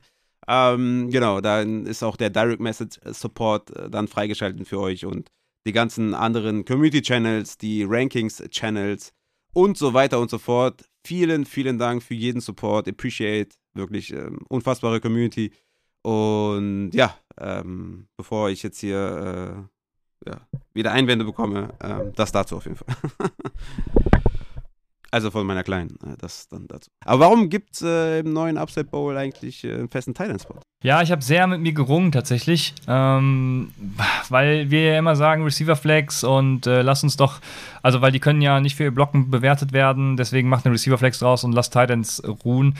Ja, dann habe ich äh, gedacht, Mensch, der Framework von richtigen meines PP, also ihr, äh, übrigens, ihr lasst, ich muss diesen Begriff muss ich einfach auch weglassen, weil scheinbar lassen sich davon Leute ziemlich triggern ähm, ich habe bei Twitter, könnt ihr auch mal, mal auf meinen Account gehen, da habe ich mal die Scoring Changes im Gegensatz zum letzten Jahr gegenübergestellt. Also wer da noch sagt, es ist nicht mehr mein Fantasy oder sowas, äh, ja, ciao. Ähm, auf jeden Fall, genau, wollte ich dann dieses Framework nehmen und habe dann eben na, doch letztendlich mich dazu entschlossen, diesen Spot wieder mit aufzunehmen um dann eben der, dem NFL-Realismus ein bisschen mehr, äh, ein bisschen mehr zu würdigen ja. in dem Sinne. Ja. Aber die, die, die guten Titans sind ja auch eigentlich eher Receiver als irgendwie ne? Titans in dem Sinne. Deswegen, also die schlechten Titans, okay, die sind natürlich dann auch fürs Blocking und so zuständig, aber die guten sind ja eh äh, ne, in der öffentlichen Wahrnehmung eh ein bisschen overweighted, was ihr Blocking angeht, sondern sind eigentlich Receiver, ne? Sehen wir ja bei, bei Andrews, bei ja. Kittle, bei da, Pitt. Ja, ja. Das, ja, das sehen wir auch beide so, ja. ja. Ja, schade. Ich äh, werde weiterhin die Receiver-Flex-Flagge hissen und Rankings dazu rausbringen. Deswegen stay tuned. Und ja, die Kleine ist sehr aktiv gewesen. Ich hoffe, das ist nicht so schlimm in der Aufnahme. Ich werde einiges versuchen rauszuschneiden. Aber ja, gut, Special Guest. Äh, wenn wir nicht Adrian bekommen, nehmen wir die Kleine, oder? So ist es. Es gehört ja auch dazu. Ne? Wir machen das äh, hier ja, äh, also das, das, das, das gehört dazu. Wir sind ja eine Familie, Upside Community. Ich will es nochmal äh, schön abrunden. Also Upside Community ist ja eine Familie und die Kleine gehört dazu, Raphael. Absolut. Richtig. Und dementsprechend haben wir sie jetzt dabei gehabt und ich freue mich, dass sie dabei war. War ein guter Input auch. Hätte gern Take von ihr gehört, aber. Äh da kam ab und zu, kam da, ja, ne? okay. Elijah Moore 5, da kam, hab ich schon im Gesicht gesehen, ah, ist ein bisschen hoch. okay. Ja, sehr gut. Dann, äh, ich hoffe, ihr habt Spaß gehabt und wir sehen Ach, nee, uns Elijah Moore war 10, ne? uns. Sorry, das, das, das, 10, ja, ja, mich, ja, ja, das hat mich verunsichert. Da war ja Pittman auf 5, Moore ja. auf 10, genau. Let's ja, go. Genau so war's, ja. Let's go. Ihr hört uns dann nächste Woche wieder bei Upside, dem Fantasy Football Podcast.